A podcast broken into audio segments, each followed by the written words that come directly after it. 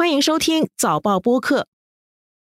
Считаю необходимым поддержать предложение Министерства обороны и Генерального штаба о проведении в Российской Федерации частичной мобилизации.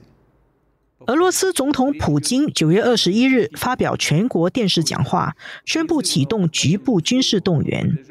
他要征召三十万名后备军人到乌克兰参战。 这是俄乌战争爆发的七个月以来，普京第一次对国内人民传达紧急信号。在首都莫斯科，示威者聚集在市中心，反对战争，反对征兵。乌克兰境内被俄罗斯控制的四个地区也宣布举行全民投票，决定是否要加入俄罗斯。乌克兰战事正在快速恶化中，俄罗斯动用核武的威胁也越来越引人关注。这场战争会不会演变为更具毁灭性的核武大战？俄罗斯与中国的准盟友关系会受到什么冲击？纵观天下，监测中国心跳。早报播客东谈西论，每周和你一起探讨国际热点话题。各位听众朋友们好，我是联合早报副总编辑韩永红。今天和我们在线的是联合早报驻北京的记者于泽远。泽远你好，你好永红。俄罗斯今年二月二十四日入侵乌克兰以来，转眼间这场战争已经持续了七个月。现在战争的形势是对俄罗斯越来越不利。乌克兰反攻，重新夺回了多片曾经被俄罗斯占领的领土。大家都看到新闻，普京九月二十一日宣布启动局部军事动员。与此同时，在俄罗斯控制的几个乌克兰地区，就是卢甘斯克、顿内斯克、扎波罗热和赫尔松，他们要在九月二十三日到二十七日举行公投。就是要不要加入俄罗斯啊？其实我刚才说的那四个地区啊，卢甘斯克、顿内斯克、扎波罗热和赫尔松，他们有的并没有完全被俄罗斯控制。好像卢甘斯克是属于几乎完全被控制的，但是像顿内斯克，它其实只有百分之六成的那个领土是由俄罗斯占领。那我首先第一个问题就是，乌克兰这四个亲俄罗斯的政权，他们为什么要在这个时候？举行这次的入俄公投，他们这四个被俄占区的这个乌克兰的原领土进行入俄公投，当然是俄罗斯指使的啦。之所以要做这样的一个公投呢，确实是因为现在俄罗斯在整个俄乌战场上的局面十分不利。第一个呢，他原来开始打的那个所谓的闪击战失败，然后第二个就进入这个消耗战。而消耗战之中，现在这个平衡在某种程度上呢，又可能被打破了。就是那个乌克兰军队在哈尔科夫地区啊，展开大规模的反攻，并取得了很大的成效。那现在俄罗斯呢，就是战场上的被动局面呢，要必须改变，要扭转这样一种局势。因为这种局面的出现，无论是对俄罗斯在战场上的形势，还是对普京本人在国内的地位，都是有威胁的。所以他现在呢，要找一个翻盘的机会，让这四个州公投啊。他的最主要的目的就是改变俄罗斯目前在战场上兵力不足的这样的一个被动局面。为什么俄罗斯在俄乌战场上会出现兵力不足的状况呢？这并不是俄罗斯他没有军人，而是因为在俄罗斯它是有法律限制的，他的义务兵啊，他是不能够出国作战的。他出国作战的只能是他的志愿兵，志愿兵的人数是有限的，而义务兵的数量比较庞大。他如果想使他的义务兵出国作战，他就要改变这个所谓是出国的这样的一个限制。如果乌克兰的这四个州通过公投变成了俄罗斯的领土，俄罗斯接纳了他们，那么义务兵就可以到这四个州作战。我们说的志愿兵呢？严格的讲，它就叫做职业军人，而义务兵是受国家的征召去加入部军队的。他们一般往往只服役两年或者多一点点就要退役，所以这是他们之间的区别。有一个军队啊，就是志愿兵人数并不是占多数了。虽然现在很多国家都提倡军队的职业化，但是呢，它的基本兵员还主要是靠义务兵来做了。所以义务兵像我们新加坡的国民服役，像 NS 那种，对，那是义务兵。所以他的义务兵是不能够去国土外打战的，出国作战。哎，对。所以他把这个四个区如果公投进成为俄罗斯的领土，他的义务兵，如果我们用新加坡人理解，就是 NS 的那些人可以去守卫这四个地区。对，他在法律上就没有障碍了。嗯嗯。所以这一次那个普京说他要动员三十万人，这三十万人呢，主要是一些曾经参过军的，就是有一定军事经验的、有一定军事技能基础的人。现在他尤其需要的是射手、坦克手和炮兵。所以他要举行这次公投，解决他的兵源不足的问题。对，这当然了，这是一个方面啊。俄罗斯发动对乌战争的一个重要目的，它其实是要吞并乌克兰，迫使乌克兰保持中立嘛。如果乌克兰不能够保持中立，因为在战争爆发以后，就是俄罗斯和西方和乌克兰的关系已经是彻底破裂了。你再想让乌克兰保持中立的可能性几乎不存在，那么怎么办呢？那他就一个是肢解它，啊，一个削弱它。例如把这四个州从乌克兰划归到那个俄罗斯，这本身是一个肢解行动。再有一个呢，他占领了这个乌克兰的一些沿海地区，企图呢把乌克兰变成一个内陆国家，就是让乌克兰在和俄罗斯的斗争中间呢，就是和俄罗斯的博弈中呢，他的实力大幅下降。啊，也减少他的威胁，而且我们还不排除啊，将来如果他在战场上进展顺利的话，他还会让乌克兰更多的州来进行类似的公投，来加入俄罗斯，比如哈尔科夫，是吧？比如那个敖德萨，这些都是比较重要的地区，他就等于是在原来的俄罗斯国土与西方之间，即使是乌克兰完全倒向了西方，当然现在我们看到乌克兰实际上他已经完全倒向西方了。即使是它完全倒向西方，他们中间也有一个缓冲地带，但是这个缓冲地带就是以原来乌克兰的领土作为代价。而他这几个州为什么能够进行这种入俄的公投，而且很多人他也愿意加入俄罗斯，是因为在这几个州，俄罗斯族的人占据多数。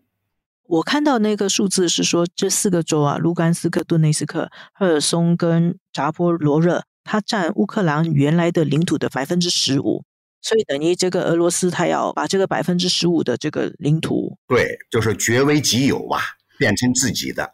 但是呢，我估计他既然开了这个口子，他就不会终止，仅限于这四四个州。如果他将来能够打下更多的乌克兰领土，恐怕都会做类似的公投。为什么呢？因为包括现在的哈尔科夫，就是。东部的哈尔科夫，南部的这个奥德萨呀，这里面俄罗斯族也占据相当大的比例。所以，如果俄罗斯在军事上征服了这几个州，不排除他们也要搞类似的公投。这个东西它会使这个战争局势很明显的升级嘛？俄罗斯跟乌克兰，尤其是跟西方世界的这个矛盾就会更尖锐啊。对，这肯定是一个升级行为，因为你本来就是一种入侵行为。现在呢，直接就是一种吞并行为，从入侵转向吞并了。那本来这乌克兰就坚决，他就反对你的入侵，那他更反对你的吞并。那西方也是一样啊，你入侵我都反对，难道你吞并我会支持吗？那俄罗斯他既然采取了这一个动作，他也不可能再往回收，他也不能说，嗯，好比说克里米亚，他已经吞并了八年了，对他不能说哪一天经过谈判又把克里米亚送出去了。那这样的话，这个领导人他也就很难在那个位置上干下去了。所以这样一来，双方的矛盾会更加尖锐，对抗也会更加的激烈。俄罗斯如果在战场上打不赢怎么办？会不会使用所谓的战术核武器？对这个事件中，很多人都会关注到中国去，因为中国第一，它是俄罗斯的邻居；其次，中国现在是被认为是俄罗斯最大的一个伙伴。俄罗斯入侵。乌克兰的时候，普京去参加北京冬季奥运会，还跟中国去签署了协议，就提升他们战略关系。那么呢，现在俄罗斯这个战争啊，它没有速战速决，而是久拖不决，甚至还会升级。中国社会对这个现象，他们有什么反应？现在舆论怎么看待这次俄罗斯它陷入不利的处境？他们怎么评价这件事情呢？中国舆论从俄乌战争一开始啊，官方的媒体它只是报道官方的立场，看不出来什么嘛。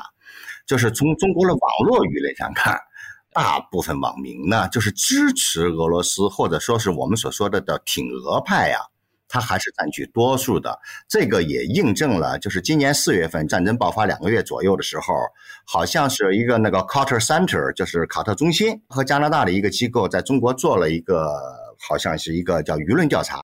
这个调查显示呢，就是大约有百分之七十五的中国网民，他是支持俄罗斯的。这个我觉得这个数据呢比较接近真实，因为在网络上，当然了，中国的网民众多，哪怕有百分之二十五的人支持乌克兰，那也是一个不可忽视的力量。但是整体上讲，你看，就是有关俄乌战争的言论呢，我们说支持俄罗斯的会占大多数，是因为我们可以在一些有关俄乌战争下面的留言评论中发现，就是往往挺俄的声音。支持俄罗斯的那种点赞会更多一些，人数还是明显超过支持乌克兰的。就是中国舆论呢，就是官方呢对这种两大派，除非你可能是发表比较激烈的意见啊，他可能才给你压制住。一般来讲，他也不管了，他也允许这两派各自发自己的声音。当然了，这两派每一派也都有自己的拥护者，但整体上说，我觉得就是卡特中心所做的那个百分之七十五的人支持。俄罗斯这个数据还是比较可信的。那么，为什么多数的中国网民他属于挺俄派呢？这主要当然还是因为，就是大家觉得俄罗斯现在他是在抵抗西方的打压、美国的打压。就如果俄罗斯要是垮掉了，中国将独自面对美国和西方的打压。所以呢，希望看到一个。就是美国和西方呢，它有一个其他的一个对象来牵制美国和西方的精力。当然呢，还有其他的，包括原来中俄之间，它过去二三十年啊关系特别好，而且五十年代那一帮就是中俄关系有一段蜜月期嘛。这些对中国文化的影响，就是俄罗斯文化曾经对中国文化的影响也是挺大的。主要原因还是我们说的，就是中美关系。现在处在一个激烈竞争的阶段，他们还是本着敌人的敌人就是朋友的这样的一个基本观念，来去支持俄罗斯。但是这样子，其实老实说，是跟这个世界主流的感情是比较相违背的哈。而且现在俄罗斯在战场上是失利的，俄罗斯处在不利的地位。那么呢，中国舆论呢，他对这个什么反应呢？其实啊，就是对于俄罗斯处在不利地位，中国舆论普遍也都承认。但是呢，还是有很多人在给俄罗斯找一些借口吧。就是强调俄罗斯的国力还在，包括俄罗斯他在战场上的兵力投入不足，比如他现在在乌克兰战场上，他只投入了十多万人，而乌克兰有几十万大军，俄罗斯就很难在战场上达到他的目标。如果俄罗斯他进行了这次动员，尤其是他在投入更多的那种军事资源之后。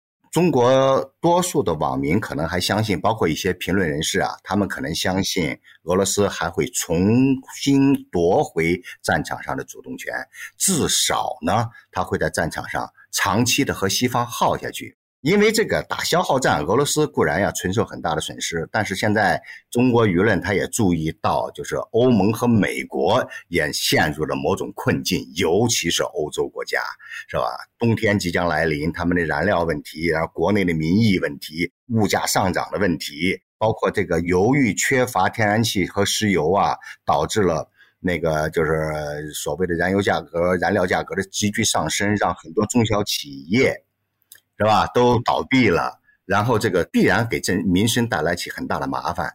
下一步到底在俄乌冲突中谁会占上风？现在可能就是很多中国网民还认为，就是俄罗斯还是有翻盘的机会的。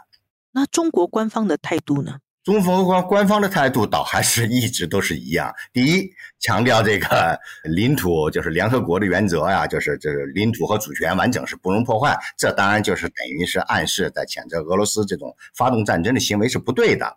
但是呢，另一方面他又强调俄罗斯的安全关切没有受到必要的尊重。那这就是在指责美国和北约他们。一步一步的逼到俄罗斯的家门口，迫使俄罗斯做出了这种激烈反应。所以，美国和北约也有责任，由此，他们的结论就是中国官方的结论是，双方应该坐下来谈判。当然了，我们现在从旁观者的角度看啊，双方谈判的可能性实在是很低。但是中国历来他都是这样的一个立场，你不管谁和谁打仗，他都是劝和促谈，因为劝和促谈永远都不会错嘛，对吧？而且最后呢，你不管什么战争，最后也得以和平的方式解决。所以劝和促谈的大方向其实也没有错。但是其实整个局面是这样子。俄罗斯在那个战场上，它处于不利的位置，它会让到中国比较被动嘛？你看那个不久之前，习近平他在疫情后第一次出访，他到中亚去，然后他去参加上海合作组织峰会，他也跟俄罗斯的总统普京见了面。那么对于那次见面就有不同解读，有些人说啊。中国和俄罗斯还是继续是这个战略伙伴，但是也有很多人觉得，在这次见面中可以看出，中俄的关系已经不像过去那么热络了，有点冷淡了。你觉得中国是不是也在调整它跟俄罗斯的关系？大的调整，我觉得我们看不出来了。但是呢，在俄乌战争这个具体问题上，中国一直在努力，并且想方设法的和俄罗斯保持距离。如果我们说这一次他们在乌兹别克斯坦的萨马尔罕，这一次普京和那个习近平的会晤，他出现了一丝就是某种程度上的冷淡也好，或者是一种新的问题出现了也好，就是中国领导人对普京发这个俄乌战争，他表示了疑问和关切，是吧？对，这其实是一种保持距离感的一种努力，就是至少在俄乌战争这个问题上，中国和俄罗斯是有明显甚至是重大分歧的，双方在这一点上其实是。不一致的，但是这个是不是影响到中俄的他那个所谓的那个全面协作战略伙伴关系呢？那个影响倒还是不大，因为这个对中俄整体关系来讲呢，它是一个分支。中国是把这个俄乌战争作为一个不是中俄关系的主要层面，因为它是一个俄俄罗斯和其他国家的问题，而不是中俄之间的主要问题。所以这一点我们要看清楚，所以就是中俄的政治关系、经贸关系和其他方面的联系，包括军事联系、军事合作、军事演习，这些都不会受到实质性的影响。而且呢，其实虽然中国领导人没有直接明说出来，但是大家都知道，俄罗斯在抵抗美国和北约，其实间接对中国是有利的。所以中国他也不可能眼看着俄罗斯完全倒下，或者俄罗斯崩溃。呃，是，但是中国其实这次实际上他没有在军事上，他也很小心。中国这次其实也很小心，他一直没有在军事上帮助俄罗斯。当然了，你要是从更大的层面上讲，中国他强调维护联合国宪章的原则，这是没有错的。包括这一次王毅在纽约，他也见了乌克兰的外长库列巴嘛，他也重申了中国对。联合国宪章的维护，强调一个国家的主权和领土完整是不应该破坏的，不应该使用武力来解决问题，就是在国与国之间的争那个争端之间啊，不应该使用武力。这一点，库列巴也对中国表示了一个赞赏了。就是在俄乌战争中，中国它可以保持一定程度的抽离，或者很大程度的抽离呀，然后呢，让自己占据更有利的位置。但从国家利益这个角度，或者是从国家战略这个角度去考量，它还是偏向俄罗斯会多一些，因为俄罗斯对西方、对美国和西方的这种牵制，对中国在战略上它是有利的嘛。泽远，刚才我们已经谈到了这个俄乌战争接下来走向，刚才其其实你已经提到了说，下一步引人关注的就是。俄罗斯会不会出动核武器？其实，普京在九月二十一日的全国电视讲话里面，指责西方国家用核武威胁俄罗斯，然后他警告说，如果俄罗斯感觉到自己的领土受威胁，会使用一切可以使用的手段，其实就是暗示会用核武器了。普京的前顾问马尔科夫啊。他在接受英国 BBC 采访的时候，他就说的更白了。他说，普京已经清楚的表示，在必要的时候是会使用核武器的，而且会攻击西方的国家。他还说是会攻击你们英国。你觉得呢？你预见这个形势会怎么发展？普京最后会不会使用核武器这个杀手锏呢？我们说核武器啊，它是所谓的绝对武器了，一旦使用就没有回头路啊。但是呢，核武器它又分两种，一个是战术核武器，一个是战略核武器。在战略核武器层面，如果要使用的话，那就是所谓的灭国了。那个是恐怕任何包括普京，我相信他也不敢轻易走到那一个程度。我们现在可能大家担心的是，他会不会在乌克兰使用战术核武器？所谓战术核武器啊，它指的是杀伤力相对较小的，比如它是如大约为一千吨 TNT 的当量。一般我们知道战略核武器，它一般都是上万吨，甚至几十万吨，甚至数百万吨的那一颗。现在呢，它如果只用一千吨，它就相当于一个威力非常大的炸弹一样。但是它的毁灭效果和目前的所有的武器，就是常规武器都不能比的。它会不会使用这种武器？那主要看俄军在战场上的表现了。假如我们说乌克兰不仅把俄罗斯全部赶出了领土，并且要收复克里米亚，甚至直接威胁到俄罗斯境内的一些城市目标的时候，我们真的不排除，因为这个时候普京面临的压力就极大。一个是军事上的失败，会让他在国内很难立足，让他的统治也很难够维持。第二个呢，就是俄罗斯的如果出现这种局面，俄罗斯的那个国内的舆论，包括民意的那种反弹。好比说，西方媒体报道了说，普京在这个动员令之后啊，有好多俄罗斯年轻人拒绝打仗，有很多人买了机票往外跑啊，这个情况肯定是有的。但是我们要看到俄罗斯的主流民意，说句实话，他们大概在百分之至少百分之七十左右的民意，我的这个数据不精确啊，按照。俄罗斯媒体自己的统计，那得超过百分之八十九十的人支持。但是按照他们在俄罗斯的朋友的观察呢，就是还大多数俄罗斯人支持普京发动的这场俄乌战争，这个是确实是基本事实了。就像中国大部分人也是支持普京一样，是这个是基本事实。如果俄罗斯在战场上失败，而且俄罗斯本土。尤其是它的一些重要城市受到了安全威胁的时候，我们真的不排除它可能会使用这种杀手锏。但是，这个杀手锏就是战术核武器，一旦使用，战争会向哪个方向升级？这个的的确确不仅仅是俄罗斯、乌克兰、北约他们需要担忧，所有的这个国家都得担忧。我相信那个时候，肯定所有的国家，包括中国在内，他一定会出来呼吁大家冷静。就是为什么我刚才讲，就是所谓的劝和促谈呢？它是听起来比较空，但是它其实就是一个方向。因为什么？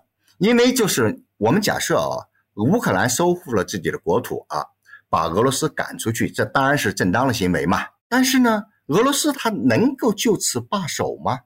呀，大家还是要谈判的。对你如果不谈出一个条件来，就说一切回到原点，而且乌克兰又完全的加入西方。虽然俄罗斯在战场上的表现就是很按照中国的这个说法叫做拉垮，拉垮就是很糟糕了。但是呢，毕竟俄罗斯它是一个拥有强大核武库的国家，它是有所谓的有使用终极武器的能力的。如果这种武器使用出来，对全世界毫无疑问都是灾难。所以我觉得战争打到一定程度以后，还是得回到谈判桌，包括西方。就是北约还是应该和俄罗斯找到一个谈判、和谈的方式、对话的方式来解决目前的困境，因为你不能让困境螺旋式的上升，最后上升到使用终极武器，那个是全人类的悲哀呀，那没有胜者呀。就像今年年初的时候，中美俄法英这五个核武器国家发表了那个不能够打核武器、不能打核战争的一个声明。结果大半年刚刚过去，我们就已经似乎看见这个阴云已经开始上来了，这个可不是一件好事啊！所以，怎么样避免这种极端局面的出现啊？对各国领导人，那不仅仅是俄乌之间喽，包括北约，包括中国，它都是一个考验的。现在俄罗斯啊，它经过这个动员之后，它。补充三十万人的作战力量，如果一旦进入乌克兰战场，有可能会改变乌克兰的军事局势。如果这个局势又得到改变，俄罗斯又重新占优的话，那个导致消减了核武器使用的威胁。但是这样呢，就使得这个战争的结束或者说是这个俄乌冲突的结束就变得更为遥远。所以，它这也是一个悖论。如何在这种悖论演化成悲剧之前，就是真正扼杀在那个萌芽之状态之中？我们现在也不能说它是萌芽了，甚至就是把它终止掉它的这个所谓末日程序的启动啊。这个其实是对各国的考验，这绝对不仅仅是俄罗斯和乌克兰两个国家能够解决的问题，它需要美国、北约以及中国和其他全世界各国的共同努力。确实，我其实觉得普京他到目前为止，他提到核武器，他基本上还是作为一种威胁，还有希望是达到的一种遏阻的目的。对，他是阻吓。我觉得他现在还是想要阻吓西方国家更大规模的去介入这个乌克兰战争，但是这个局势不停的这样演变下去，双方都退不了，未来的局面还是真的是让人非常非常的担心。是的，俄乌战争它从今年二月打到现在七个月了，局面是没有缓和，而且更为严重。我们只能够祈祷跟期待世界和平，并且继续会为大家关注这个战争的走势。今天的节目就到这里，谢谢大家，谢谢余泽源，谢谢各位听众收听，谢谢各位，谢谢永红。这一期的东谈西论由我韩永红和黄子琛制作，助导李怡倩，剪辑梁天赐。东谈西论每逢星期二更新。新报业媒体联合早报制作的播客，可在早报的 SG 以及各大播客平台收听。欢迎你点赞分享。